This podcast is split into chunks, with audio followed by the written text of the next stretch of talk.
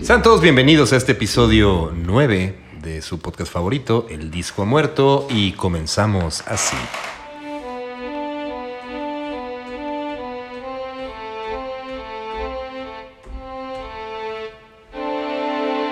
El disco muerto. Tan. Qué feo intro. Es la primera vez que tenemos una intro musical. Pero ya hay producción, chavos. Ya, ya, ya No sé cómo- verga, pero. Eh, Es que, eh, para quienes no lo saben, eh, me acaba de firmar una gran disquera en, en donde me dieron un adelanto increíble de regalías, me dieron este un presupuesto para desarrollar El, te- teclado artístico. infantil Entonces, de la hija de Freddy no Ajá. es para ti, men. ¿Cómo se llama? ¿El, el pianosaurio, güey? No, es sabes de la niña de deja los juguetes de la hija de Freddy. Por es, como, es como mi hermana, ¿están de acuerdo? Claro. Tengo una hermana. Tengo una nueva hermana. Bienvenidos todos a este nuevo episodio del Disco Muerto. Mi nombre es Luis Meijueiro y el día de hoy tenemos un episodio muy especial. Es un disco bastante atractivo para muchas personas, un disco histórico. Vamos a hablar del primer disco de, eh, de Beethoven, eh, donde vamos a hablar justamente de lo que ustedes estaban pidiendo. Nos llegaron muchos... Creo que sí muchos- fue el que escuchó Freddy. Nos llegaron... No, el de Freddy fue la arrolladora, güey. Ah. De la arrolladora. No, muy- eh, bienvenidos todos a este episodio. Como les comentaba, el día de hoy es especial, pero no quiero adentrarme en, en estos temas sin antes presentar a mis queridos amigos. Eh, ahora voy a empezar distinto. Enfrente de mí tengo al artista de Freddy Santiago, Exael Salcedo. ¿Cómo estás, amigo? Este, bien, aquí muy contento de haber estado firmado por, por Freddy Santiago. Eh, me siento eh, como un talento muy confundido, ¿no? Porque yo creo que este podcast va a estar muy divertido porque cada quien escucha un disco diferente. Mi, mi disco, mi- eh, de- déjenme, voy, voy spoileando que mi disco tenía 20 canciones. El de Lucho tenía 5. El de Freddy era completamente ¿Qué no otro era disco. y, el de, y el de Luis, y el de Luis tiene 9 canciones. Tiene nueve canciones, que creo que ese es el único bueno. Fue, el, Luis, Eh. eh, fue el único que escuchó el disco que. Eh, que era. Pero bueno, ok, este Exael está bien. Ahora empiezo por eh, mi querido Avalancha, el señor Freddy Santiago. ¿Cómo está usted? Muy bien, señor, muy bien. Qué bueno, qué bueno. Contento de haber firmado un gran artista. Ajá, y de haber gracias. escuchado al disco correcto, ¿no? Exacto. Sobre todo eso, güey. Hijo de. Y de mi lado derecho, pero enfrente, tengo a mi querido y tocayo amigo Luis Pérez. Lucho, ¿cómo estás? Muy bien, amigo. ¿Tú qué onda? ¿Cómo Bien, vas? todo bien, todo bien, afortunadamente. Contento, no sabemos qué va a pasar con este disco, a ver si no. Oye, oye, pero tienes que saludar como, ¿qué onda? ¿Qué rock? No, bueno, no, favor. no, no, no, ni que fuera los Es que yo amigos encontré. Almendra Orquesta, güey, entonces. no sabía. El día de hoy justo estamos spoileando de qué vamos a hablar. Un disco que cumple 52 años. Es que ya no sé, eh, se supone que se fue lanzado en el 69, pero hay quienes lo tienen que es del 70. Vamos a, a tomarlo como que es del 69. Es del 69. Es del 69 el grupo. Grupo Almendra de Chicoche, men. ¡Órale! ¡Órale! Ese no me lo sabía. Es un disco que es, eh, digamos, fundamental para conocer la historia del rock en Latinoamérica. ¿No? Quisimos irnos a esto, a, a este lado, eh, explorarlo un poco, eh, porque creo que también vale la pena ir como abriéndonos caminos, no solamente hablar de discos actuales o de discos mexicanos, también vale la pena hablar de discos latinoamericanos o no solo de reggaetón, porque también nos llegaron muchos mensajes de que por qué estábamos hablando de reggaetón y, nos, y perdimos a muchos, a muchos este, usuarios, ¿eh? A muchos Fue, fans. La verdad es que mucha gente nos dijo que ya no nos volvía a escuchar, que éramos unos vendidos. A mí en un post un amigo, de, un amigo de Freddy, Un, un viejillo que andaba un amigo de Freddy me puso que, que se, pseudo rockeritos y no sé qué, pero bueno. eh, Son cosas que pasan, ¿no? Señor, se le cayó su credencial del INAPAM. señor, ¿ya se fue a vacunar? Por favor. Pero bueno, el caso es que hoy vamos a hablar del primer disco de Almendra, de esta legendaria banda de Luis Alberto Spinetta, de Delmiro Molinari, Molinari, perdón. Molinari. Emilio del, del Gercio. ¿Del Gercio sería? Ahí sí no lo sé. Rodolfo García. Esta banda que es eh, totalmente parteaguas para lo que sería la- la- el concepto de, de- para entender el rock en Latinoamérica y que eh, rompe todos los esquemas y se convierte en una de las, de las bandas más importantes en todo esto. Aunque, digamos que se convierte en un fenómeno muy local. ¿No? Claro. O sea, también con toda la inversión y con toda la fuerza que tenía eh, la industria musical en ese entonces en Argentina, eh, pues sí, digamos que no te asciende. La- eh, justo si ustedes han visto este documental de, de Rompan Todo, el documental- ¿Cuál? Rompan todo, es bueno. A mí me gustó, ya lo hablamos en otros episodios, pero es, es bueno. Ahí se, se habla muy claro, ¿no? De- de- del momento en donde exportan ya bandas eh, Argentina, pues llega ya por ahí de los, de los años 80. 80, es Es correcto, pero toda esa banda que, que genera y forja la industria, eh, digamos, nacional en Argentina, pues son todas estas bandas que, que- que, de hecho, Luis Alberto Spinetta tiene mucho peso porque era Claro. hacia una banda, hacia otra. Influencia a mucha Claro, claro, claro, influencia a mucha gente que él a su vez venía influenciado por música británica. Claro. ¿no? Pero bueno, antes de adentrarnos con, con todo esto y el contexto, también estaría bueno hablar qué se, qué se vivía en estos años en, en- en Argentina. Pues cabe recalcar que es un disco de nueve temas. ¿No es un ¿Por qué álbum la doble? risa? ¿Cuántos, cuántos tiene tu, tu disco, eh, Freddy? Es un álbum doble. ¿El tuyo, Exa? ¿Por qué trae a Chicoche en la ¿Cuánto, portada? ¿Cuánto qué? ¿Cuánto- ¿Cuántas canciones? ¿Cuántos tracks tiene? 20. 20 temas. Y la primera canción de tu disco es la 7 del mío. ¿Sí sabías, ¿no? Eh, Lucho, ¿tú cuántos, cuántos temas escuchas? La mía traes cuatro, lanz- cuatro sencillos, güey. Es una mujer, güey. Sí, güey. Conocimiento puro del tema. Somos unos Con, eruditos con del rock. 33 oyentes mensuales. Güey, para la, la, Fírmala, la fírmala, Freddy. La siguiente. sí, Aguas, ya se enceló el hermano menor. ¿Cómo te gustaría estar en, una, en, una, en un sello donde estuviera almendra también? De 33, de 33 escuchas. Claro, por favor. Claro, por favor. Tiene Un más, que, fit. tiene más que yo. Yo, tengo, yo tenía tres escuchas mensuales y a partir de mi pre-save tengo seis escuchas No, tú ya lanzaste el dis- eh, tu sencillo. Ah, bueno. Ya te está yendo incre- posible- increíble, ¿no? Pues que no se droguen, chavos. Me drogo mucho. Señor, ¿ya comió? Ya subí a seis escuchas mensuales. Seis escuchas mensuales. ¿Cómo ven? ¿Qué hubo? Güey, Sí, somos, seguro que seguro somos, somos más en este edificio. No, yo no lo escucho, la neta. Yo tampoco.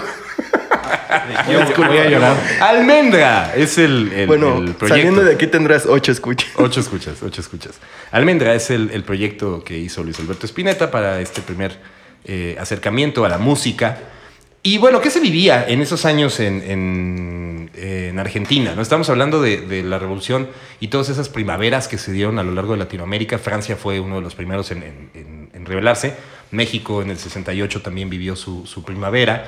Y todos los países eh, sudamericanos empezaron a, a- tomar, a tomar este tipo de, revoluciones estudiantiles que a su vez acabaron con algunas, eh, empezaron con algunas dictaduras, ¿no? Eh, planteadas por Estados Unidos, que fueron, digamos, como sembrando a ciertos dictadores para que pusieran el orden en Sudamérica y seguir teniendo el control mundial. ¿no? Eso ya no pasa, afortunadamente. Ya No. Estados Unidos ya no, No, ya no ¿cómo tiene crees? peso. Ya no invade países, ¿no? Ya no invade países. Ya no invade países, ya es un, es un país muy, muy tranquilo. Pero bueno, se vivía justamente eso, ¿no? La dictadura.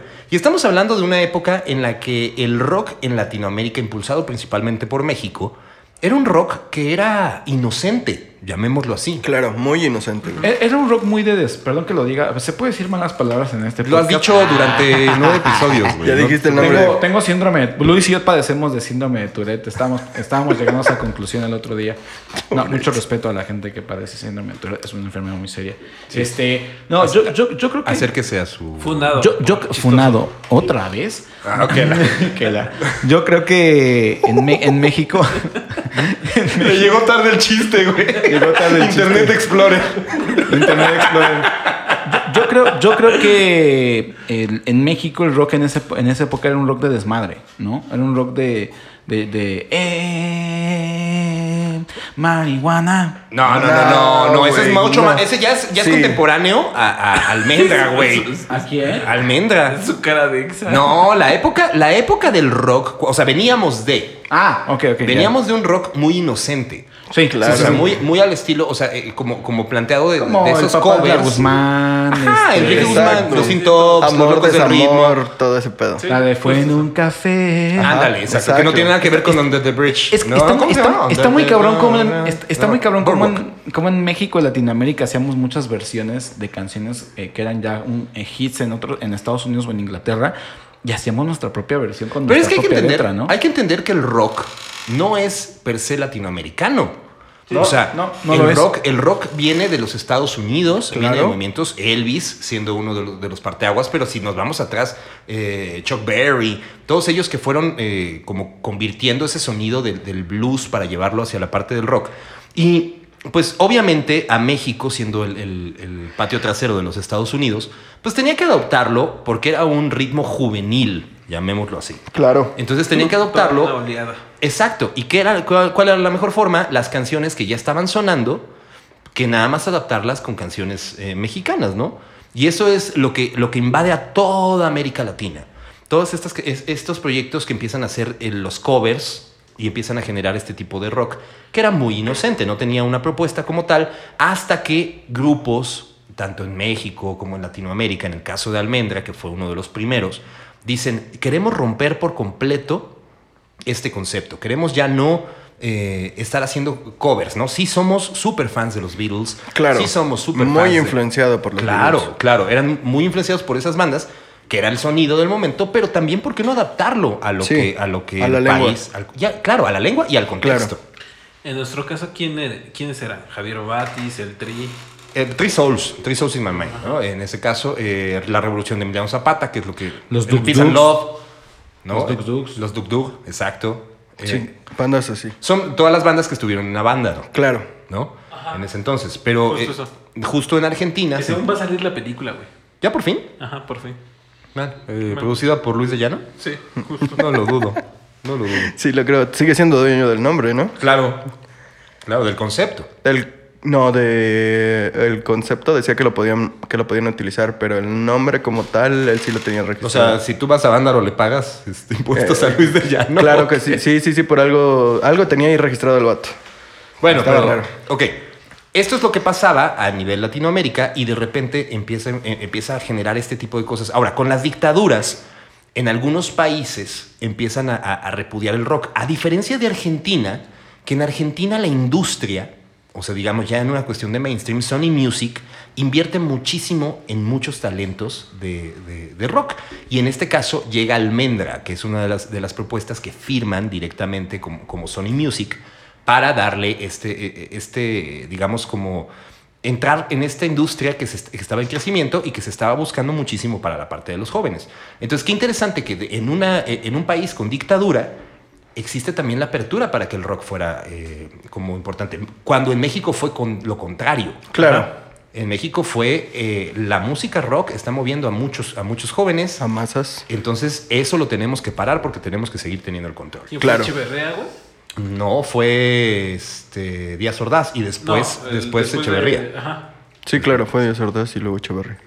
Sí, digo, ellos también venían de una represión política en Argentina muy fuerte. Eh, venía... Había demasiado caos a su alrededor, pero tienes razón. Incluso hasta en una entrevista que le hacen a...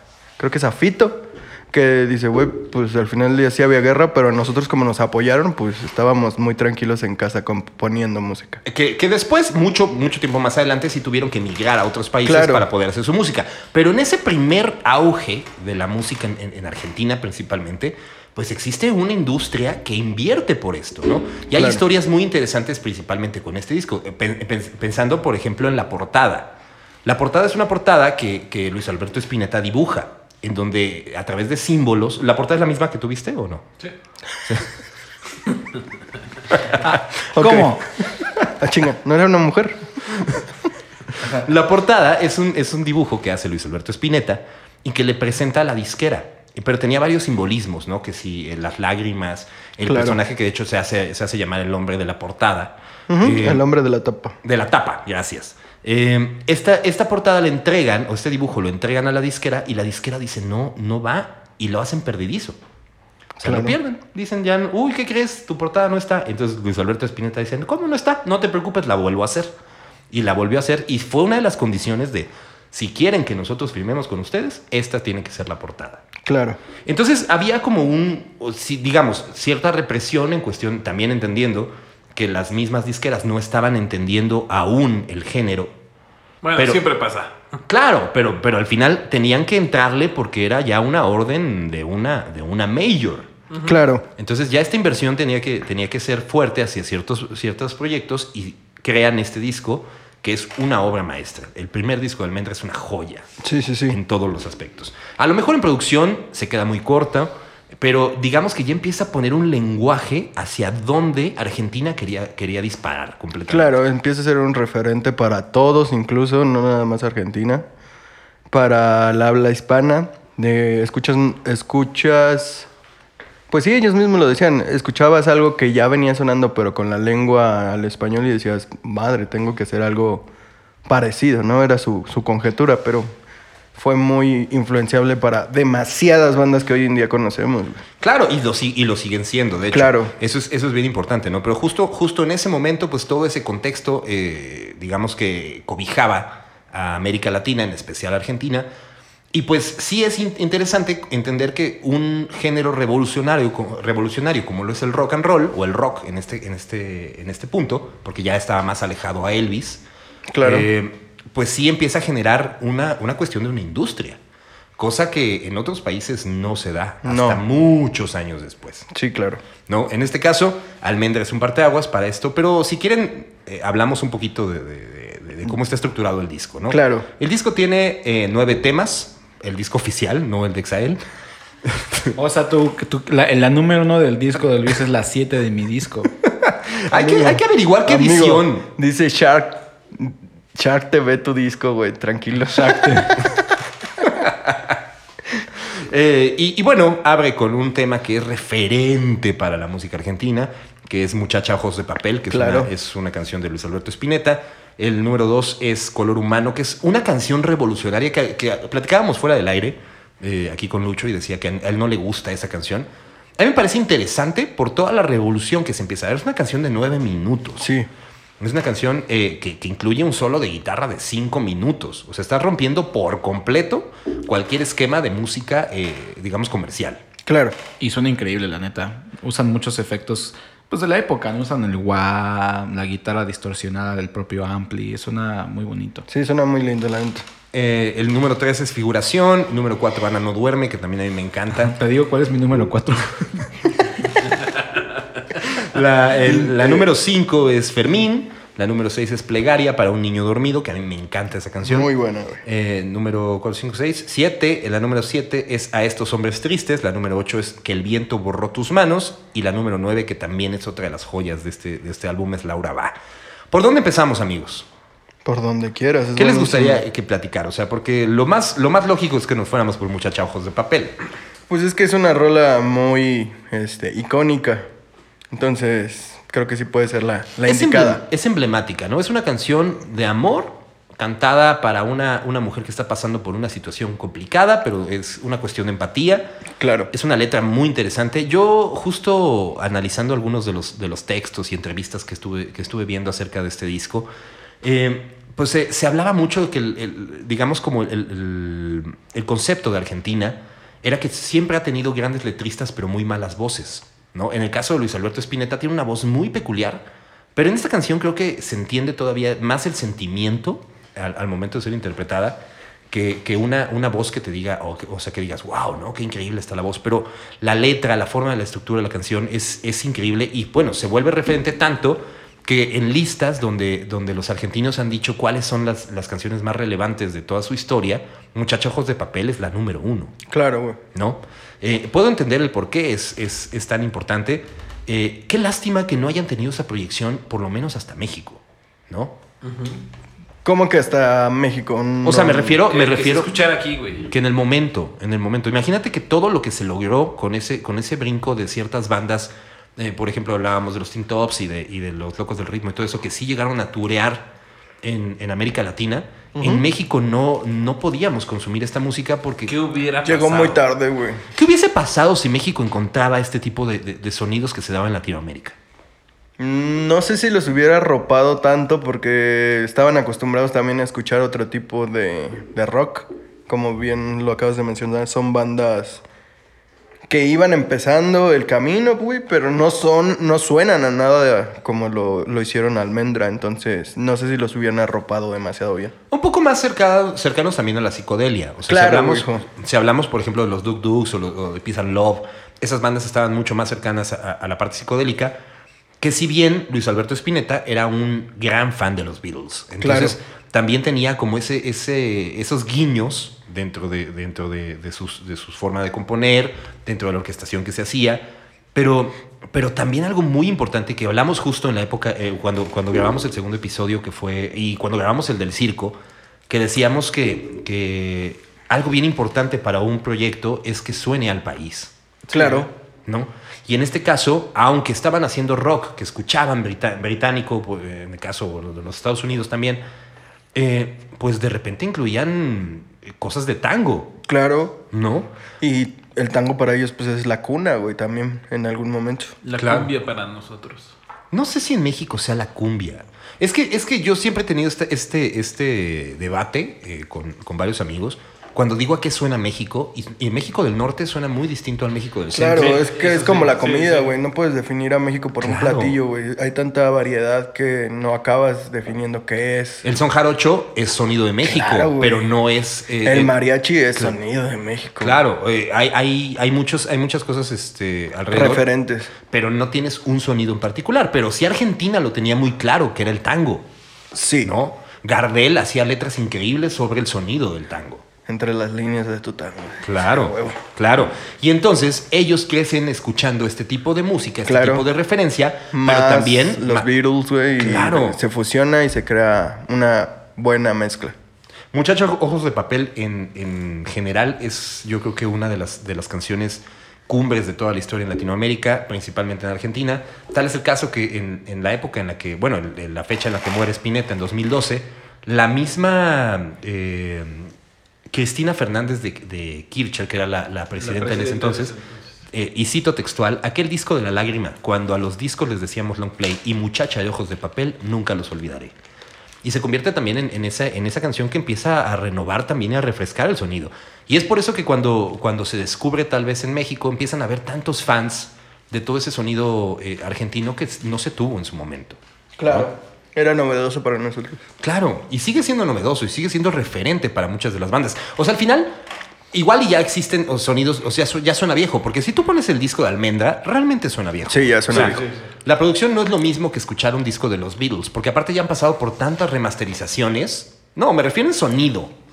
Eh, pero ya está durmiendo. Pero... No, ya le iba a tirar un bullying. O es como No escuchar a Freddy, no Bumburi o algo así. Freddy. Es que no estamos hablando de Bumburi. No, yo, yo per- perdón que te interrumpa, Luis, pero justamente eso, ¿no? O sea, como que algo pasa muy cabrón con ese disco que sí es un referente del, del rock argentino y hay un, hay, un, hay un punto clave en el que últimamente y entre músicos se dice mucho en Latinoamérica que nadie hace música como los argentinos y como los chilenos, ¿no? Y también la Como educación... los mexicanos. Y la educación, no, pues sí. La educación, la educación musical que existe en Argentina, el contexto social que existe en Argentina, o bueno, que existía en Argentina en ese momento, fueron los gestores para poder lograr un, un- un- un- un disco como, como el de Almendra. Y ahora, en ese momento Spinetta tenía, no mames, 19 años, cabrón. Claro. Ah, no mames, o sea, güey, ahí es donde dices, fuck, güey, o sea, 19 años, cabrón. Era una máquina creada. Y ya Almendra era una mezcla de bandas que, Sí. ya habían tocado en, en muchos Sí. lugares de Argentina. O sea, se agarraron al, al baterista tal, al guitarrista tal, y ya llegaron siendo, digamos, una super banda, güey. Sí, de grandes, 19 años. grandes ejecutores, güey, que lo lograron muy bien. Güey, no mames. ¿Sí? Sí, sí, Sí. sí. Y tú firmando a un artista de 40 años. Pues sí. Vale, madre. sin llorar, sin llorar. Pero bueno, justo eso, eso que dices, que dice Exael es importante, ¿no? O sea, también entender que, que el rock era el momento, que la juventud estaba Claro. en ese momento, pero también estaba siendo hablado por los mismos Y jóvenes. también, y también la educación musical que había. O sea, por ejemplo, si tú escuchas canciones de- de este disco, te das, te das cuenta de que los, los músicos, a pesar de la juventud que tenían y la edad que tenían, tenían una, una educación musical, mm, ¿cómo explicarla? Eh, por ejemplo, en México, dadas las circunstancias sociales y lo que pasaba, y también por, lo, lo- por de alguna manera por, por la pobreza del país o por el, Claro. nivel, el nivel socioeconómico del país y social, era, era muy difícil que tú llegaras y te pagaras unas clases de piano o que tuvieras de Es alguna correcto. manera el acceso a alguna cosa como, como así. O sea, como que en México, la- eh, y lo digo hasta la fecha muchas veces y sigue pasando, en México uno agarra un instrumento porque le, le- le nace y porque quiere, ¿me entiendes? Y en Argentina sí existía esta cultura de tomar un instrumento porque de verdad tus papás querían que tocaras algo. Es que es parte de la, de- Y es- de- digamos, de la Ajá. formación, es parte de la regia. formación, pero lo cabrón, lo cabrón en, en términos técnicos es cómo tomas un recurso de lo que aprendes para, para ponerlo en la música y eso se refleja muy cabrón, porque obviamente no es lo mismo justamente la revolución de Emiliano Zapata que se nutre de, de la música anglosajona y que agarraron un instrumento y una guitarra porque decían, no, pues yo quiero tocar y, y- y ver qué onda, cuando en Argentina decían, no, pues yo desde que era niño mi papá me, me, me metía a música clásica. Y a tocar, y a tocar tango, y ¿no, a güey? tocar Sí, claro. tango y a leer partituras y entonces yo voy a ocupar estos recursos que yo ya conozco para nutrir mi creatividad. Entonces ahí es donde justamente se interpone toda esta cuestión de los arreglos con cuerdas, de, por ejemplo, en este, este disco está plagadísimo de guitarras acústicas y los arreglos de las guitarras acústicas son, son impresionantes, güey. O sea, neta te das cuenta del nivel musical que había Son en de gente estudiada, güey. Pero, por Y ejemplo, es- las producciones, de- nada más hago un paréntesis, Ajá. Las producciones, yo me acuerdo hace muchos años que intenté aprenderme muchachajos de papel en la guitarra, veía tutoriales y decían, esto fue lo que yo saqué entendiendo que la, produc- la producción original hay notas que no se entienden. Ok. Porque, porque no estaba tan bien grabado, la neta. Sí, claro. Sí, obviamente el disco suena. El disco suena a que, a que lo grabaron con, con alguien que tenía lo, me- lo En mejor que podía. 1969. O sea, no, o sea, independientemente de que las disqueras estaban invirtiendo en los artistas a raíz de ese fenómeno, este primer disco me gusta porque suena, suena a un momento de la historia. Yo siempre he dicho que los discos son y serán una fotografía, ¿no? De, Claro. algún, de algún momento de- eh, o de alguna situación. Y justamente ese disco suena como, como, no sé cómo explicarlo, como esta calma antes de la tormenta de todo lo que sucede en la música argentina. Y es tan cabrón que si, nos, si, nos, si caminamos hasta, hasta 2021 y escuchas a banda Los Chinos, que es una banda argentina que me gusta mucho, y, te, y de repente pasa, y, y yo lo digo aquí al micrófono, yo no soy una persona que sea muy fanático de Spinetta o que esté muy clavado en escuchar la música de, de, de Almendro, de sus proyectos pasados, pero de repente cuando escuchas a, a este, este disco, que este ejercicio que hice de escuchar este disco para este podcast, y de repente escuchar a, a Spinetta, escuchar a Charlie García, empiezas a darte cuenta y dices, ah, de- eh, lo- lo- la- las, las bandas argentinas vigentes siguen tomando estas referencias. Claro, güey. Se siguen nutriendo de esta Están muy música. referenciados. Y, y- y- y para mí, el nivel musical y el nivel, sobre todo, yo creo que más allá del nivel musical, porque tampoco hago menos el nivel musical de, de aquí de México, porque también hay unos músicos impresionantes, está muy cabrón. Y eso sí es muy importante, está muy cabrón, ya me contradecirán o no, pero está muy cabrón la diferencia que hace que un artista esté cabrón es entre no saber qué estás haciendo por- o por qué lo estás haciendo a estar bien consciente de lo que estás haciendo. Y yo siento que específicamente Almendra y este primer disco que para mí es de 20 canciones y para Liz es de 9 para... O sea, no, ya, ya hablando en serio, está muy cabrón como Spinetta a sus 19 años con todos sus compañeros de banda dijeron, lo tenemos claro.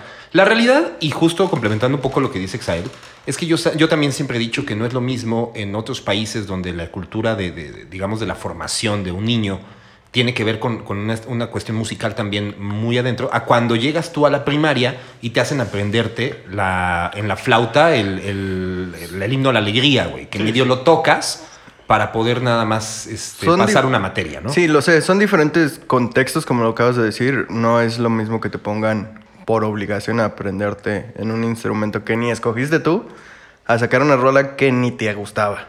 Claro. Y con, por ejemplo, yo hace poco estaba viendo el documental de Entre los bordes del tango, se llama, es de, Argen- es de Argentina. Y sorprendentemente me encontré ahí al vocalista de Babasónicos, a Fito, a Spinetta, y, y todos te mencionan cómo sí la economía ayudaba demasiado, porque tenían las clases, todo a su cercanía. Pero también ellos dicen cómo lo vivían a su entorno, porque decían, güey, era tan fácil salir a la esquina a ver a los amigos y te encontrabas con alguien tocando la guitarra y haciendo flamenco, haciendo tango, haciendo cosas interesantes y te quedabas ahí viendo cómo, cómo aprendías. Ibas a, a- a- a la cantina de la esquina y te metías a, echarte un trago con tus amigos y encontrabas música donde quiera. Entonces eso también te habla de un país muy rico en, en cuestión musical. Y quieras o no te influencia. Y aquí en México pues no, no tenemos esa cultura porque pues no, güey. No sales a una cantina y ves un, un vato Sí, ves Así. marimbas y, o sea, sí, sí escuchas también. Pero no es la cultura de hacerlo por gusto, güey, ¿sabes? O sea, como estar ahí en la bohemia, ver qué se arma. Es que también... el- Cómo surge. Digamos que, que toda esta revolución de los, de- del, de la del cancionero Claro. También ese es, ese es algo importante. En México a lo mejor llegó, llegó también en, en esas épocas eh, con el Caifán Mayor. ¿no? O sea, estaríamos, estaríamos hablando justo El de- maestro Oscar Chávez. el maestro Oscar Chávez, que falleció el año pasado por COVID. Pero el, el caso es que tam- o sea, también teníamos ese- esa, esa parte que, que hablaba justo y se acercaba mucho a la época revolucionaria, y Claro, a la, claro, y a la época claro. de todo ese rollo. Pero, pero también creo que el peso que le da la industria, güey. O sea, lo más importante, que es que la industria te apoye. Ok. No, ya se están peleando aquí. Ya no estamos peleando. No, el que la industria te apoye, o sea, que haya dinero para que tú puedas generar esto, es muy distinto. Ahora, tengo una pregunta y la pongo sobre la mesa. ¿Spinetta es a la música lo que Maradona es al fútbol? Para esos momentos sí. Yo, Maradona sigue No, siendo pero- el dios. O sea, yo me refiero a ahora. Ah, Yo creo que sí. nah. Yo, yo creo que ya le bajó el- la chamba a Cerati, ¿no? A No No, pero no. Cerati. O sea, es que Cerati. eh, Es digo, más contemporáneo, güey. Cerati está influenciado por, Por Spinetta. Spi- Por. Spinetta, claro, güey. Sí, no, yo sé, yo sé. Pero para mí no. Hoy en día no. Incluso Maradona ya. ¿Qué, güey? O sea, Pues mucha gente sigue. O sea, bueno, en Argentina es dios. güey. sí, le sí, mete sí. goles a los niños sin más. Le metía, le metía, le le metía. metía, le metía goles. Sí. Sí, o sea, Spinetta se me hace un gran músico, un gran referente y, y con él también creó una gran oleada de música, pero no creo que sea hoy en día el, el máximo exponente de su país. No sé. No lo sé. Yo, yo creo Yo que digo sí. que sí. Yo digo que ¿Creen sí. que sí? Yo digo que Respetable. Yo digo que sí. Bueno, eh, siguiendo, siguiendo con este, este contexto de- del disco, hay otras canciones muy interesantes. No me gustaría adentrarme en cada una de las, de las canciones. Podríamos eh, ir, a- ir platicando. Por ejemplo, hablábamos hace ratito de Color Humano, que Lucho dice que no le gusta. No, casi no me atrapa, güey. No tengo empatía, güey. Ahí. Es una canción complicada, porque Claro, vienes güey. de una balada como, como Muchacha Ojos de Papel y de repente te ponen un rock de nueve minutos con un solo de guitarra de cinco, ¿no? Sí, Que- es- Pero a mí lo, lo que se me hace interesante es la revolución justo que genera este, este concepto de, mira, puedo hacer estas canciones. Sí, Que el hace ratito- que me... Hace ratito Freddy hablaba de, de- de cuando vio el- la película de, de Bohemian Rhapsody, Cuando hablaban del momento de Bohemian Rhapsody, ¿no? Ajá, donde el gerente mencionaba que quién iba a querer una canción de tanto tiempo, que eran 5 o 6 minutos, y que para muchos en ese tiempo era li- literalmente mucho tiempo, o sea, una canción muy larga. Y te das cuenta que aquí en Argentina, en 1970, ya lo hacían. Pero es que lo, lo interesante de todo este, este concepto es que también los dejaban ser. O sea, Sí, claro, había una libertad creativa muy impresionante y respetada. Y qué chido, güey. Hoy en día no la hay, güey. En ningún momento, güey. ¿crees que, ¿crees que no existen esas libertades? En las disqueras no. Siento que Yo siento que era antes. Que cumples tratas de cumplir mucho las expectativas de la disquera y si no lo haces, güey, pues nada más no sale. En ese Está- entonces era un experimento. Claro, güey. Justo, diste, diste en el clavo, Lucho. Sí, sí, sí. Eh, por eso me gusta platicar contigo. Eres una persona inteligente, amigo. Muy bien, muy bien. Sí, o sea, no andas Ya, filmando la artistas este, nomás porque sí. Nomás porque les caes bien, ¿no? Por lástima. No, pero justo diste en el clavo. O sea, en ese entonces, el mismo medio o la misma industria, que son los que tienen dinero, estaban aportando dinero para un experimento. Claro. Que eso es lo que funcionó. Y también funcionó, por ejemplo, en México. Y nada tontos, porque se lo dejaron a, una, a un gran genio, ¿sabes? Eh, Claro. El experimentar. Es- fue una gran jugada, güey. Claro, claro, claro. Y todos estos, y todos estos genios que se fueron dando gracias a esto. ¿No? No, Es que este vato desmenuzaba bandas y decía, güey, a mí me interesa ese guitarrista, ese baterista y me lo voy a traer. Y, y no por robárselo, simplemente por crear algo nuevo con sus capacidades que tenía esa persona. Y creó Almendra, una Que gran banda, güey. Muchos años más adelante hay una historia en donde justo la canción de Charlie García y de Spinetta, que Rezo por Vos, que es una canción muy, muy popular ya, bueno, desde, desde aquel entonces, es una canción que se, se inspiró para hacer un- una banda. Pero imagínate juntar a dos genios como Charlie García y, y Luis Alberto Spinetta para que hicieran una banda. Simplemente no pasó. Por eso se quedó solo en esa canción. Por los egos, güey, también. Claro, y, y- y cómo juntas a tantos creativos? O sea, me imagino que Yo siempre he pensado que las bandas deben tener al, a, digamos, a la persona que explora completamente este, este, este concepto, la persona que se adapta y aporta, la persona que se deja fluir, ¿no? O sea, siempre existen como estos, estos, ah, pero ya cuando, cuando Los topas un, un Lennon McCartney y empiezan a pasar ese tipo de Sí, detalles. egos. ¿no? Es, Claro. e- esa situación. Y Color Humano para mí sí es, este, eh, digamos, a lo mejor tampoco es de mis favoritas, pero sí es un experimento que dices, oye, qué, qué interesante poniéndolo en contexto. ¿No? Exacto, es Tal que vez, viene del contexto. Si güey. ya lo hablas el día de hoy, dices, ah, pues no sé, o sea, hubieron canciones, en, no sé, en Estados Unidos, como Inagada Vida, que duraba casi 17 minutos. Claro. Y tenía 8 minutos de basura, de nada más de... tu- De basura. Güey, es una basura, güey. El productor ¿O se- no? se ofendió, dijo. ¿O no? Las- Yo creo que no. Hijo. O sea, ¿tú sí aguantas los 17 minutos de Inagada Vida? Obviamente, güey. Qué horror. Es un fritazo, mi compadre. Y Qué lo va a hacer, güey. Lo va a decir sí. Hay momentos donde no suena nada, güey. Sí, o sea, no, solo no. el bombo. Es Bueno, correcto. Pero bueno, justo era el momento del, de- del experimento. Y más, si existe un dinero de por medio, pues Sí. mejor. ¿No? No Adentrarte en un estudio. de nada, güey. No, eh, canciones. Ana no duerme, por ejemplo. Son canciones melódicas, son, son canciones que te atrapan por la, por la estructura, Por la, la forma, estructura. mucho más cercanas al rock, mucho más cercanas al blues. eh, este, este juego que se tenía ya de, de un sonido, que si bien tú quisieras definir el sonido de Almendra en este primer disco, es muy difícil. ¿Cómo definirías tú, señor productor, el, el sonido de Almendra? De las nueve canciones del disco, no de las De no, 20, no de mis 20 no de canciones. tus 20 canciones. Pues para mí es un disco que suena a est- a esta etapa dulce de la psicodelia de los 60, de finales de los 60 y tiene un sonido muy, pues de repente sí te suena progresivo, ¿no? Tenían, tenían cosas muy progresivas y la neta es que es un disco que suena, ¿cómo explicarlo? Yo sé que a lo mejor está muy forever, pero, pero a mí me suena como, como a estas bandas como de los 60 como muy...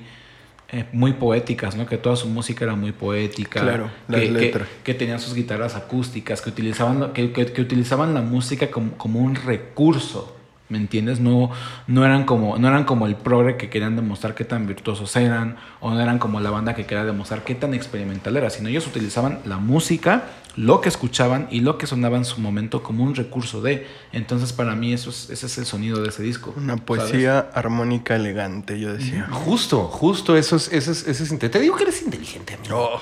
Te digo que eres muy inteligente. Eh, no, pero, o sea, como, como tomando un poco lo que, lo que estaban diciendo, también eso es claro, el rock and roll, o el rock en este, en, en este caso, también venía de una cuestión de rebeldía, de Claro. poder hacer lo que quisieras. Esto es también- poesía, güey. Pero, pero también eran, eran letras como medio tontas. o Claro. sea, y en el caso de Almendra, Es no, poesía, güey. Es poesía llevada con, con, con música rock, ¿no? Había mucha sensibilidad en ese disco.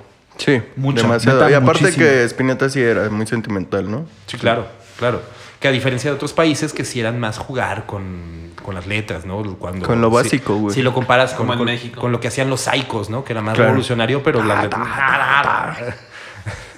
o sea, exacto, pero eran como letras muy... Sí, muy repetitivas, Sí. muy- un un gancho se le llama. El gancho Hook, tenía exacto. que estar, que estar ahí para que esto pegara. Es Y- difícil encontrar de repente en ciertas canciones el coro, ¿no? O sea, en muchachos Claro. de papel se, se repite solamente dos veces el coro. Sí, no, hay veces que te cuesta demasiado trabajo encontrarlo, pero vuelve a lo mismo. Para mí es demasiada poesía y es la música más elegante, güey.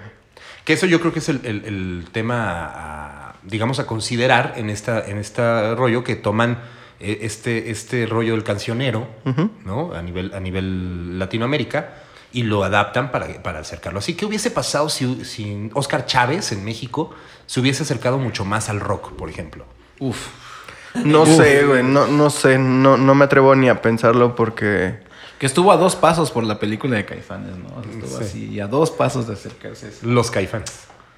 Pues sí, pero no, no, no, me, no me atrevo a escuchar a Oscar Chávez así como que... Se subió en un Vive Latino. Sí, sí, sí, lo sé. Pero no que en algún momento tuvieras una canción de rock de Oscar Chávez hubiera estado muy... Para mí difícil, güey. Pero justo esto tal vez yo lo compararía con lo que sí pasó en Argentina. Claro, ¿No? la evolución. la evolución de este tipo de El sonidos. paso. Eh, Ana no duerme, un- un- como les comentaba, es una canción interesante, pero por ahí, por ejemplo, yo me iría a Plegaria para un niño dormido. Claro, muy buena rola, güey. Es una, es una letra súper bonita que, que Súper trata... chingona. Es, es, ¿Perdón? Súper chingona. Acércate. La gente Muy no- buena.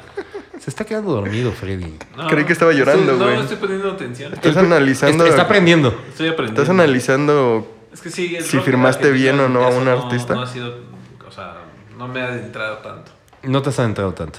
No ¿Te fuera gustaría Bunbury, adentrarte? porque. No, ¿Te gustaría que te metan el rock? no. ¿No? Dile a tu amigo que te ¿Te lo meta. gustó cómo te metieron el rock a ti? No, no. Está a punto yo de lo que se- descubrí, yo lo está a descubrí. Interesante su. Interesante. ¿Qué otra canción viene ahí en el.? Perdón, En estaba, estaba en, en- en- en justamente en este rollo. Sí, o sea, por ejemplo, eh, Plegaria para un niño dormido es Que para, una que para mí es el track 12. que para, que para Exile Pero es que esa cosa. es una, una reversión, la que tú tienes, este. Es que no sabemos qué edición tiene. O sea, debe ser una edición. Es que sí menciona, sí, eh, cuando me puse a investigar, sí menciona que hay una reversión, este, ya unos años más adelante. Almendra ya había grabado singles. Claro, Entonces, a lo mejor esos singles son los que tiene el, ah, los el almacenaron ya. Ándale, que los, que los sacaron como una reedición. ¿No? ¿No, no irá por ahí Exa? Yo, yo creo que esta es una compilación o alguna cosa así, porque justamente el, o sea, hay, hay seis tracks antes del disco original. No, amigo, más. pues lo buscaste en Ares con raza. No, no, ¿Sigue existiendo, Ares? No sé. no sé, buena pregunta. Qué bonita es la portada, ¿eh? Sí, la Sí. y la portada trae elementos de todas las canciones, güey. Eso es lo, lo importante de, de esa portada. Y si tú ves la contraportada, no vienen los, let- la- o sea, los títulos de las canciones. So- todas las canciones se, se, digamos, se engloban en ciertos símbolos. En, la- ajá, en, en los simbolismos que trae la- el hombre de la tapa, güey. Que Es el ojo reflejaba a una canción de que están llorando. Muchacha ojos de. Ajá, Entonces trae varios simbolismos que argumentan toda la can- todas las canciones que conforman el álbum. Es que aparte conceptual. O sea, claro, era un genio el vato. O sea, lo hizo muy bien. No sé por qué la disquera hizo perdediza ese, ese dibujo. Digo, al final del día fue una gran decisión. Imagínate que estuviera mejor que la, la portada que quedó. Imagínate una portada nada más de Spinetta así parado. O, o, un- o algo muy raro, así como le hicieron a Bronco, de que en vez de quitar, de ponerles ellos, pusieron un caballo. Esa no me la sabía, pero no se me... O sea, tiene lógica tu Decían, argumento. güey, están tan feos, güey, que mejor pusimos un caballo. Eso, eso lo escuché con Kinky. Sí, güey. Eso lo escuché con Kinky. Que el primer disco de Kinky no aparecen ellos porque decían, no, están muy feos. Mejor, Claro, mejor ponemos una portada que nada más diga Kinky. Es que las disqueras al final del día, esos argumentos te dan, güey. Estás feo, mejor, este... Y se ve bien triste, güey, porque los vatos hacen, este... Juntan para sus trajes, te toman su sesión de fotos bien bonita y sale un caballo y dicen, es que estaban feos, vato. Bueno, pero Así le hubieran hecho... El, argu- el argumento contra Choche no lo tengo. O sea, no puedo Joder, defenderlo. güey. Déjame en paz. ¿Quién era el guapo? Era Ramiro, ¿no? El del Este, teclado. el del teclado. El del teclado era, era el galán, el que tenía todas las mujeres enamoradas. Imagínate, güey. Pero bueno, regresemos a Spinetta. No, deberíamos hablar de Bronco, porque sí tengo varios detalles. Ahora con la reunión de Bronco, por ejemplo, eh, eh, antes, de- o sea, que, que ya pudieron utilizar el, el nombre de Bronco, ah, hubo una entrevista que le hicieron a Ramiro que ¿No él decía, que él decía, eh, es que yo quise entrar a la, a la reunión, no me pagan, no me pagan nada, pero pues yo quiero estar aquí con la banda. O sea, dices, güey, no mames, pobrecito, güey, Sí, la sufrieron demasiado. pobrecito. Pero, Pero- no, podían utilizar el nombre. No, Se cambiaron al gigante de el América. gigante de Ah, sí, sí, América. sí, pero en algún momento alguien se robó los derechos del nombre, güey. Hizo, fir- hizo firmar una hoja donde le dijo, mira, te voy a dar estos viáticos, fírmame aquí. Y firmó la sucesión del nombre. Y ese chingón dijo, no, pues ya no lo pueden ocupar hasta que vuelvan a ser, hasta que yo vuelva a ser su manager, ¿sabes? No mames. Entonces por eso decidieron ponerle el gigante de América, Sí, sí, pero sí. no funcionó, güey. Ahora, algo, algo importante es que todo esto tiene un porqué, estamos yéndonos a Bronco, porque nosotros aseguramos, y, y quédense, eh, o sea, anótenlo y déjenlo grabado, nosotros aseguramos que Lupe Esparza es el, Dan- el perdón, Luis Alberto Espineta de, de- de México. De, de México. Ni de pedo. Que no quede, güey, güey, que no quede, güey, es una Será gran de canción. Apodaca, pero no de. Otro funado. ¿Tenemos, ¿Tenemos un Luis Alberto Spinetta en México? No creo, amigo. Creo, güey. No, no hay alguien que haya llegado a influenciar la música a tan alto nivel aquí en México. Es que yo creo que todo ¿Qué tiene... No, No, güey, no, no. Saúl, no. no, lo que pasa Saúl, es que... No, caso. no. No hay banda que te diga, yo me hice músico por, por Caifanes, por... No, Sí, por Caifanes Sí hay sí. algunos. Sí, sí hay. Pero a Spinetta lo nombran miles de veces, güey, ¿sabes? En Argentina es un gran referente. Exa. Exa por Markovich. Obviamente, yo quiero ser como Markovich, para eso me contrató Sí, Freddy, sí, ¿no? sí, sí. ¿Eh? Ya entendí ¿Quién? todo. ¿Quién? No, pero el punto, el punto clave es eso. Yo, yo le atribuyo a todo el, el, eh, el bloqueo que tuvo el rock. Sí, sí. Entonces, ¿qué pasa? Cuando tú bloqueas un cierto tipo de música, lo que, se, na- lo que nace en este, en este contexto es el, el rollo de, de, de la protesta, ¿no? Claro. Que se va mucho más allá. Toy Souls in My Mind y todas estas bandas que empiezan a darse que eran más, más de protesta. y que Desmadroso aparte. y que tenían que buscar espacios que no, o sea, eh, mientras en Argentina había festivales, o sea, donde tocaban todo esto, que el único festival que se logró hacer en México fue a Vándaro y a partir de ahí cancelan todos los espacios. Digo, Argentina también tuvo su etapa de cancelación Sí. cuando meten de más a la gente en, en cierto foro. Sí, No me acuerdo cómo se llama el foro. Y que tienen ahí un desastre y muere gente. sí. Entonces, a partir de ahí el rock es en el- cancelado. justo de ahí toman el nombre de Rompan Todo, Claro, güey. ¿no? Que, que lo dice, creo que Papo, ¿no? Lo dice. Sí, de que rompan todo, este, hagamos un desmadre y la gente lo hizo. Y pues vaya, a partir de ahí también ya te ves la otra cara de la moneda de Argentina, de cómo empiezan a, a exiliarse de su propio país, a, A emigrar, para, a emigrar, por ejemplo, a Brasil para, hacer, Claro. para hacer discos y cosas O así. simplemente para escuchar música nueva, güey, Claro, porque no o tenían México. ni el acceso, güey. Que también era eso, o sea, el bloqueo también para la música anglosajona, ¿no? No había nada, ni entrada ni salida, güey, y los vatos este, no sabían... O sea, sí relatan de cómo se tenían que subir literalmente una combi para fugarse de su país para ir a intentarlo, güey. Sí, pero eso, esos son unos añitos. Sí, más ya mucho después, güey. Unos añitos más adelante. Pero sí, esta parte es, es como muy claro, ¿no? Cómo, cómo se, se toma el, el- el context- el contexto y cómo se empieza a generar. Y bueno, El canciones. contexto. El contexto. Perdón, perdón. No puedo decirlo todo tiempo bien. Debo tener equivocación. Soy Sí, no soy humano. soy Soy un ser humano. De eso Sí habla, soy perfecto. De eso habla también Almendra, ¿no? Sí. Pero si Dios tuvo errores, ¿por qué yo no? Ok. Se hizo un silencio muy incómodo en esta sala. Eh, no sé, ¿quieren, ¿quieren hablar de, de Laura Va? Que es como la, la canción final, esta orquestación. Hablábamos Para todo- mí no es la canción final, es el 15. Ok, pero ¿qué madre. opinas de esa canción? Laura Va es una canción que se nota por completo este reflejo de, de- de- de su, digamos, como su apreciación a la música de los Beatles. Principalmente yo, yo cuando la escuché dije, no mames, suena por completo a She's Living Home, que es una canción que aparece en el Sgt. Peppers. Eh, y suena muy, muy, muy claro, ¿no? La, or- la orquestación que tiene, pero de repente algo que rompe es el momento en el que entra el bandoneón. Claro. ¿Qué es el bandoneón, mi estimado Exa? Eh, no sé. No sabes lo que es el bandoneón. Es un instrumento, pero, pero no, no, no ubico Es, es un instrumento muy característico del sonido del tango, ¿no? Es como el... No es como una especie de acordeón, ¿no? ¿No? O, la- o lo estoy confundiendo con la concertina. No, sí, es un... Creo que yo la concertina no tengo ni idea qué es. La concertina es como un mini acordeoncito. El, el este, es como no, el no, no, el este es bandoneón. El grande.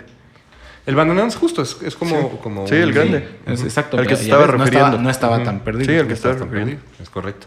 Entonces, el bandoneón era un sonido muy, muy claro de Muy Argentina. característico Y en el momento en el que empiezas a escuchar esta, esta canción que tiene como más hacia el lado de, de lo, de lo británico, de repente llegas y escuchas un bandoneón, dices, wow, aquí es donde realmente estás levantando la patita y estás orinando y diciendo, esto es mío. Claro, ¿No? es su sello, güey.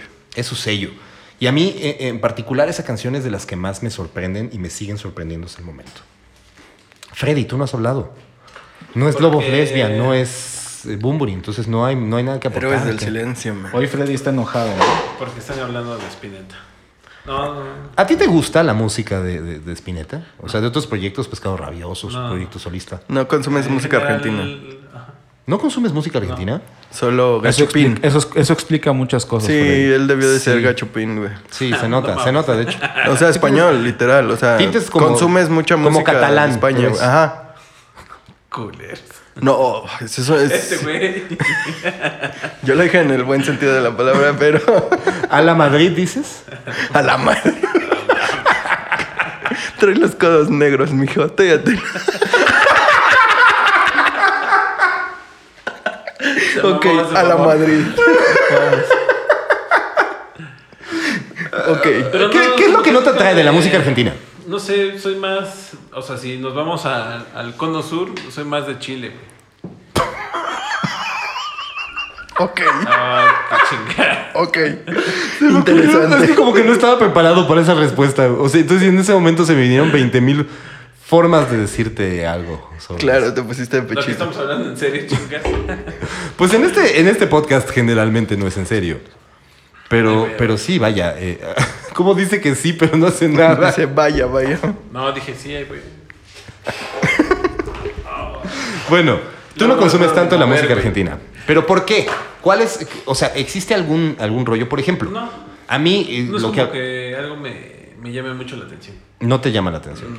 Ningún grupo argentino ha llegado a, a O sea, tú no eres- endulzarte el oído bien. Tú no eres de los güeyes que maman a soda. Eh, no me, me cae. ¿Quién ¿No te Soda? gusta soda? No me gusta. Va a decir quién es Soda. ¿Quién? O sea, una cosa es de que. Los héroes del silencio, pero argentinos, güey. Soda. Güey, Stereo. Ajá, pero que sí evolucionaron Sí. y tuvieron ahí. sí. Ellos sí, ellos sí encontraron otros sonidos. Oh, chinga, pues sí, los No cerraron con avalancha. Pero bueno, ¿por qué no te agrada, güey? O sea, no, No sé, hay como ninguna que- banda, ni Babasónicos, que fue la más No. comercial, ¿te gustó en algún momento?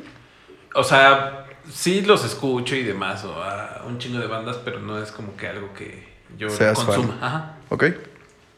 Ok, exa. Por eso ahorita esta clase es como, bueno, esta clase, Que este si mí- programa es como una clase. Que para- si a mí me gusta el rock argentino. ¿A ti te gusta la música argentina? ¿Tú sí consumes mucho música argentina? Sí, y fíjense que está muy curioso porque yo no, o sea, obviamente todos sabemos que la música, lo más bonito de la música es que nos lleva a momentos de nuestras vidas y nos remonta a cosas muy chidas. Y yo creo que de los recuerdos más hermosos que tengo de, de- de- de- de mi infancia es mi papá poniendo a Charlie García y a Sui Generis. Entonces, Uf, sui generis, bandota. de alguna manera yo crecí con la música argentina por eso, ¿no? Y de repente justamente eh, a, a través de, eh, de mi papá conozco también a Soda Stereo, a través de mi papá conozco eh, a, a Spinetta y empiezo a escuchar como mucha música así y de repente para mí, no sé cómo explicarlo, pero justamente le comentaba aquí a, a mi amigo Luis hace ratito fuera del aire, que de repente yo- escuchaba el, el, el tri sinfónico, ¿no? El primer disco del tri sinfónico. Y, y, pues estaba, pues estaba cagado, ¿no? O sea, estaba como chido y era música que decías, ah, bueno, va, pues chingón, bla, bla. Y de repente mi papá cambiaba el disco y era como del La fiebre de un sábado azul. Y escuchabas este, esta música tan, para mí la música argentina es tan poderosa, tan Sí. pero tan poderosa e imponente. Yo no me considero una persona que es- esté escuchando mucha, mucha, mucha música argentina, pero me gusta muchísimo, la respeto demasiado. Pero también tiene un contrapeso eh, más reciente que pues hay, hay bandas que la neta argentinas que a mí se me hace que son malísimas, ¿no? No, claro, no. En, en todos, Pero eso es en en todos todos los países hay. hay- Pero, pero para Sí, mí para, la música para muestra, argentina- escuchen un par de episodios atrás. Exactamente. Pero para... No, no nos está pelando. No, ya sé. Para, No, sí, sí. para mí es muy importante la música argentina y las bandas que siguen surgiendo y la musicalidad que ellos tienen, ¿no? Pero bueno, es que justo tú dabas este, este parteaguas. A mí me, me parece que, que la comparativa, si tuviéramos que hacer con el peso de una banda nacional contra, eh, digo, México contra Argentina, y tú hablabas del Tri, pues yo creo que la canción más poética del Tri podría ser este, Triste Canción de Amor, ¿no? O sea, no, no, pero muy poéticas. pero- O sea, la, la Virgen Morena, no manches, no. La No. Virgen La Morena. Virgen Morena, no. Te mamaste también. Sí, no, pues es el la misma banda, ¿no? O sea... No, pero sí tiene buenas rolas. El ADO tampoco. es- No, claro, tiene buenas canciones. Yo no digo que no. Pero me refiero a esta cuestión poética. O no, sea, no, más. no, no se le acerca. No. Por ningún motivo, ni a los talones, como dicen por ahí, pero. Y creo que sí era lo más poético que teníamos en algún momento. El niño sin amor, tal vez, pero refleja Eh. una. Es un retrato de, de- de- de ciertas cosas de, de- de- de la. Digo, en ese momento también estaba que el Aragán con el. Él no lo mató, entonces. Ah, debemos de hacer un especial solo de música este, Rock nacional. Rock nacional, pero como le dicen, el urbano. El urbano.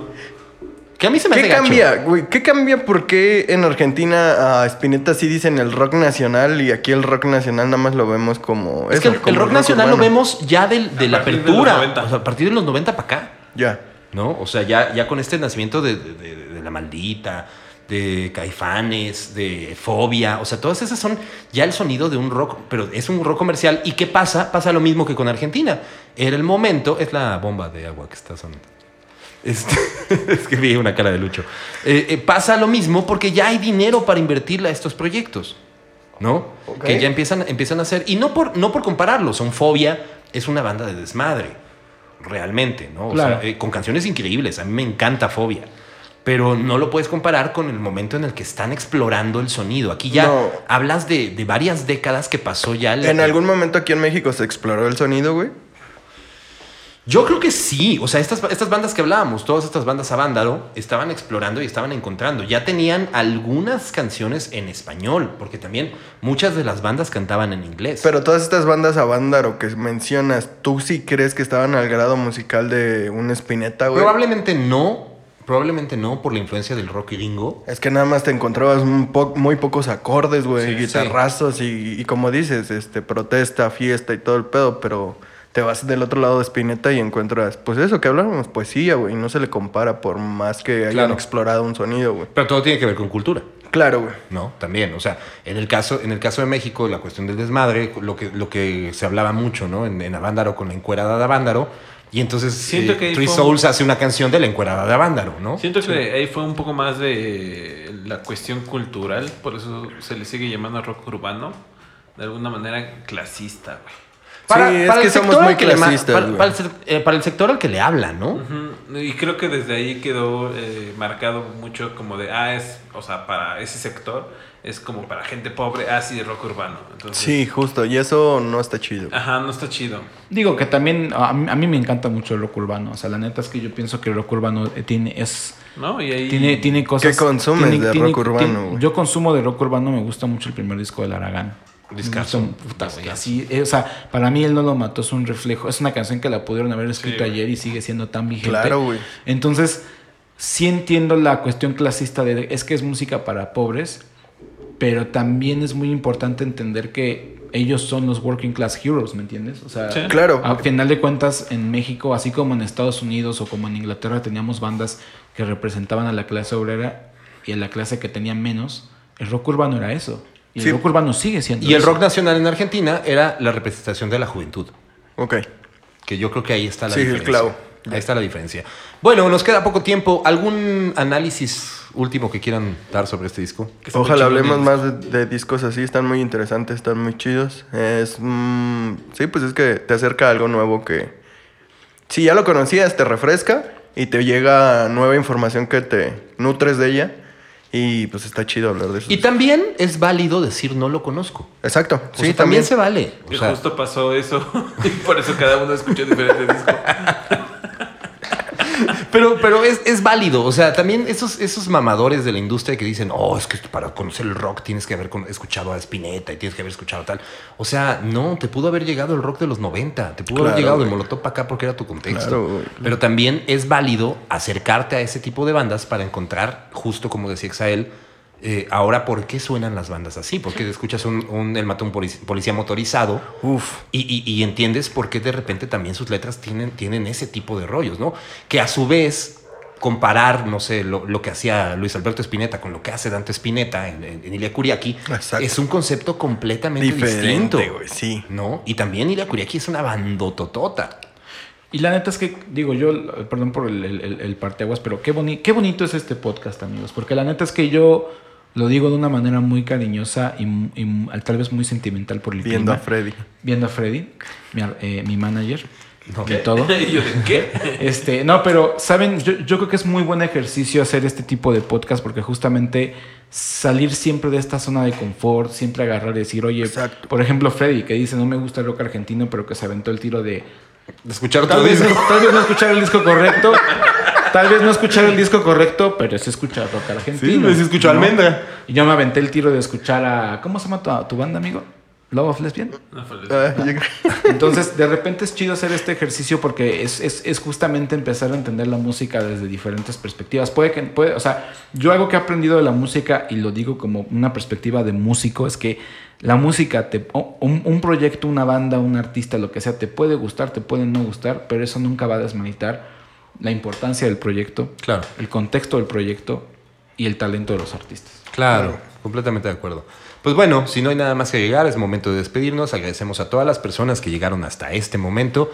Eh, les agradecemos todos los comentarios que nos han hecho llegar eh, directamente a través de, de- de nuestras cuentas personales que ahorita compartiremos. También a todos los correos que han llegado, que no, Freddy no se da abasto, está No puedo contestando. contestar tantos. ya lo sé. Creo lo que sé. igual abrí otro correo. Porque se llenó de bandeja de entrada. Se equivocó de correo. dice. Pero bueno, agradecemos a todas las personas que nos han hecho llegar sus comentarios. 10 segundos. Eh, no te preocupes, nos podemos extender un minuto. No, si quieres, ya salte, güey. Aquí nos Ya, quedamos. sí, no, sí, ahorita ya ya. viniste, güey. Hay que pasar lista, ¿no? A medio del podcast, a ver si están aquí presentes.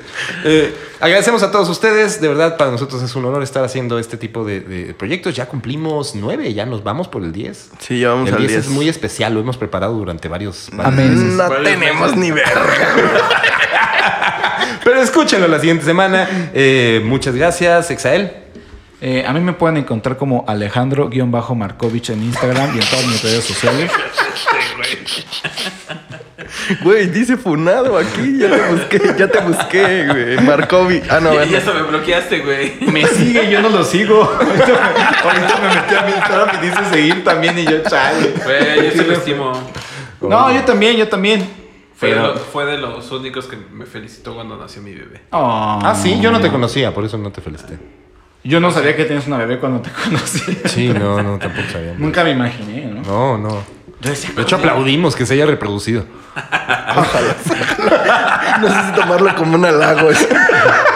Bueno, El vato volteó bien confundido. bueno, ya tengo una hermanita, ¿no? Eso es lo importante. Ya tengo una hermanita menor. Ya, ya hasta le regalé un par de juguetes. Sí. O sea, ya, ya, ya, ya está la ella, relación. ella ahí. te los va a heredar. Sus juguetes Ya, no, ya musicales. tengo, ya tengo aquí, o sea, ya tengo aquí en heredarle mi colección de Jurassic Park. Ah, mira, eso sí me gusta. Eso sí me gusta. Muy bien. Ya es mi artista prioridad. Ya, exactamente. Exael, tus, tus redes. Ok, estoy arroba Exael Salcedo, amigos. Y escuchen tu canción que acabas de estrenar. Escuchen mi canción que acabo de estrenar otra vez aquí. Es un gran ejercicio musical, disfrútenlo. ¿Te gustó tu canción? Sí. ¿Eres feliz? Eh, normalmente relativamente feliz dentro de lo que se puede estar feliz, sí. Su cara dice. Perfecto. mi, mi querido Luis Pérez, Lucho, tus, tus redes. Luis.Pérez663, donde guste. Ahí donde quieran. O sea, si te quiero buscar en Tinder, ¿así estás? Eh, no tengo Tinder, Sí. pero búscalo, alguien encontrará. Deberíamos abrir Hay un más Tinder. Luises que perros, entonces. Un, un Tinder del disco Hay muerto. más Luises que perros en el mundo. Que ya los, los Santis, los Matis y los Lucianos y Ahí los van, Lucas nos van a desterrar. sí. Pero mira, hay muchos Luises y un chingo de Pérez, entonces ahí busca y vas a encontrar algo. Sí, seguro va a haber un Luis Pérez ahí. Deberíamos de abrir un Tinder del disco, del disco muerto. Del disco Jalo, muerto. jalo, jalo. Con la foto de Freddy así. Y mi estimado licenciado Cantinas, Freddy. Arroba Freddy WDY Santiago C. El número 10 va a ser de los héroes, ¿no? Sí, justo. sí. Perfecto. Así que ese día va a ser un monólogo de Freddy. Discaso. Puta, sí. Ese día no prendemos la compa. El senderos de traición, ¿no? Eh, mijo. es ese. Sí, uy, Freddy, es que no se grabó, perdón. Mi nombre es Luis Meijueiro y me pueden encontrar en todas las redes sociales como el-product. Muchas gracias a todas las personas que nos escucharon, gracias a mis amigos que están aquí y pues el disco muerto. Sí. Este no, acaba de cumplir 50 años. Saca 52, güey. No, 50. Ni No, lo ya. encontraste, Ni lo- güey. Ni Sí lo escuchaste, murió. ¿qué te haces? Sí lo escuché, güey. Gracias a todos. Bye.